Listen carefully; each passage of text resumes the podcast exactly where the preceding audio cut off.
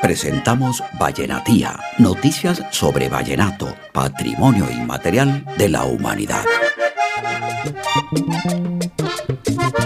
Las palabras acordeonero y acordeonista para designar a quienes interpretan el acordeón en el vallenato han sido motivo de largas discusiones entre expertos. Recientemente, el investigador Julio Oñate Martínez y el cantautor Rosendo Romero, entre otros, controvirtieron sobre este tema no podemos decir que todos los acordeonistas conocían los cuatro aires. Eso no se puede Oye, Rosendo, ¿tú por qué hablas de acordeonista? Si para nosotros es el acordeonero, el intérprete del acordeón. Muy sencillo, porque ese es el, término técnico. sí, pero, pero el acordeón nuestro se toca sin técnica, de manera empírica. Nómbrame un acordeonero de los nuestros, un juglar que sea capaz de interpretar el acordeón viendo una partitura.